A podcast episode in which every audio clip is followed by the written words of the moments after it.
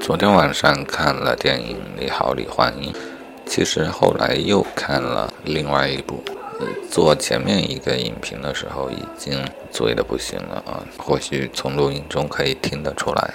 啊，那另外一部叫做《知无涯者》，知道的知，无涯就是啊，知也无涯那个无涯啊。这个翻译原呃准确的要表达什么意思，我并不太清楚，但是它有许多解读的方法啊。好，且不管电影标题的事儿，昨天因为太醉，而且那时候我的感受就是急于去感受，并没有什么想表达的。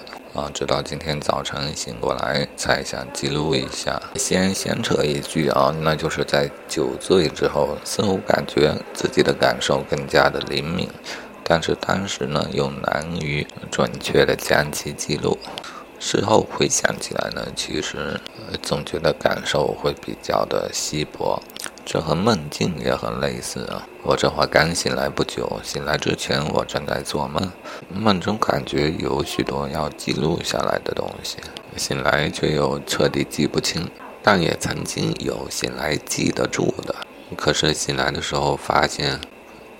这个并不像梦中所所感受到的那样值得记录。好，题外话说完了，回主题，《知无涯者》是一个人物传记的电影，主要的人物是印度的数学家拉马努金。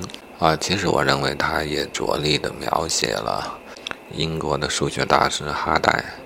还有他的一些同事，拉马努金是一个以其神奇的数学直觉而闻名的一位数学家，哈代则是他合作方面啊研究方面的合作者。拉马努金最后成为英国皇家学会会员、三一学院院士，但他的成就还不光如此。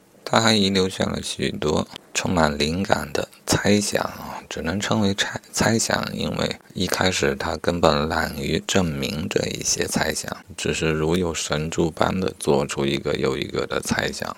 他对于数学的理解更类似于艺术或者宗教的一种信仰。他认为这些灵感来自于神的启示啊，他经常在祈祷的时候脑子中就。忽然闪现出一个又一个漂亮的公式啊！这也是他所认为的他应当做的事情。这种对于数学的态度，是电影中描写的拉马努金与哈代的数学思想方面的一个重要的矛盾。于是，哈代在前期就着力的严格要求他给自己的这些灵感做出证明。因为如果不证明的话，这一些只能算作猜想的公式，甚至都无法发表。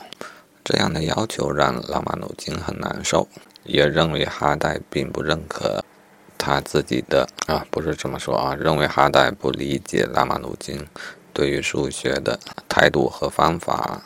这种不被认同的感觉也让拉马努金深受打击。而对于哈代而言呢？啊，固然他明知若研究成果想要发表，严格的论证、规范的程序是必不可少的，但是他自己内心也犹疑动摇，究竟自己的这样的要求是否是对于拉马努金的独有的天赋的一种打击呢？这个事儿还确实没有定论啊，因为现在还可以看到拉马努努金遗留下来了几十上百个漂亮的公式，但他们都没有被证明，只能被。称之为猜想，而即使上百年之后，但凡某位数学家证明出其中一条，都能拿到数学界的最高奖——菲尔兹奖嘛啥的。而由此，我们不免怀疑，究竟在拉曼努金短暂的、短暂的生命当中，到底是应当要求他充分的发挥他的灵感，还是要让他花费大量的时间去做证明呢？若是前者，固然许多都只能被当作猜想，但是有的是受过训练的数学家，可以在之后的时间内对他们进行证明。或许这才是拉马努金这个人的正确的打开方式。好，这是片中表达的第一个最重要的矛盾。啊，其次呢，还有有色的人种啊，印度人或说亚洲人。在英国的最为神圣的学术殿堂里不免遇到的种族的矛盾。啊，又有拉马努金内心的，或许他自己不认为是矛盾，但我们看起来把数学这样的科学啊，硬生生的与艺术或者宗教能调和在一起，我想一般人也会认为这是一个显然的矛盾。还有拉马努金的天才和他贫困潦倒的生活，以及英年早逝的命运的一个矛盾。而，这是《知无涯者》这部电影中。主要着力凸显出来的几个矛盾，矛盾是推动故事向前的发动机。好看完电影之后呢，我还没有打算就睡觉啊，因为我知道电影是对一段历史的艺术性的表达。那我就想更为客观一点的去了解一下拉马努金的生平，于是我就在喜马拉雅上又寻找一些拉马努金的介绍来听。我只听了一段思考盒子做的拉马努金的生平介绍吧。听完介绍，我的感觉就是电影基本还是忠实于拉马努金的生活，但是当然，他对于一些方面进行了强化啊，为了艺术方面的追求吧。首先，拉马努金的天才呢？并非那样纯粹的莫名其妙的脑子中突然就能够得到一个公式的。事实上，他对于数学方面也是有长时间的钻研啊。至于拉马努金所接受的数学教育背景，那确实不能说很完备，但事实上他也并没有停止自学。纯粹靠灵感，那也是不可能的。灵感固然宝贵，但它们往往来源于。勤奋的思考，这两者并无矛盾。拉马努金生平的学习最重要的特点就是偏科。他受过大学教育啊，只是因为严重的偏科没有读完被开除了。他的偏科不仅表现在他对于数学以外的学科毫无兴趣，甚至也表现在在数学领域。啊，这一点我说的不是非常的肯定啊，但是我的感觉就是，从我听到的对于他数学方面成就的介绍，我认为他即便对于数学的研究也偏向于数论啊，比方说素数的研究，还有整数分解这一类的组合数学的问题，还有无穷级数什么的，其实我根本不太了解的这些数学方面，但是显然可以看出他们都与数有关系。啊，因此我比较草率的给他下个结论，就是他在数学方面当然也是偏科的啊。我并没有说这样不对啊，因为要做出突破性的成就，你只能把你的所有力量集中在一个点上，方可做到啊。毕竟这已经不是亚里士多德或者牛顿那种可能遍地开花的年代了。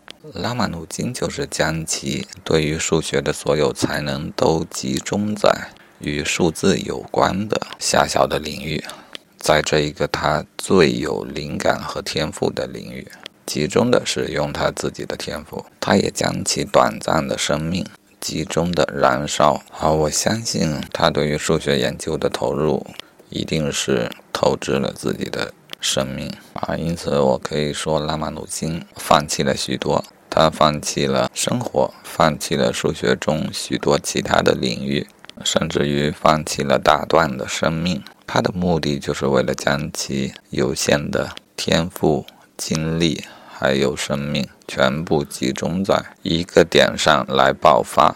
因此，它发发出了耀眼、令人不能直视的光芒啊！这我认为是拉玛努金的一生最感动我的一个地方。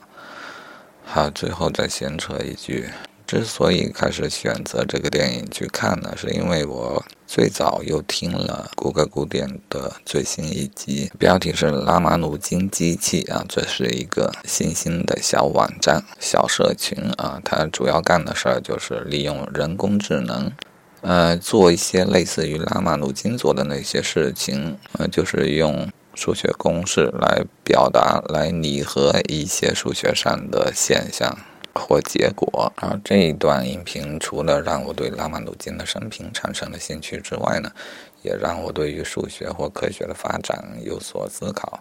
正如我之前说过的那样，我认为人工智能的真正标志性的登上历史舞台，有可能是当他们可以解决我们目前最顶尖的科学家所能解决的问题的时候。数学当然也是其中一个领域，和我对于科学方面的思考类似啊。在数学的方面，若要人工智能能够像人一样提出问题、解决问题，那么。数学究竟是什么？这样的基础问题反而是要先被讨论和思考的。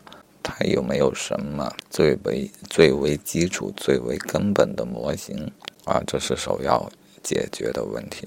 如果找到了这个最基本的模型之后，我便相信人工智能会在这一块做得比人还好。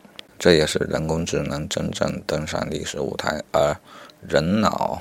至少在科学研究的方面退出历史舞台的标志性的时刻，而非像现在这样，人工智能一直在尝试处理人脑可以处理的事情。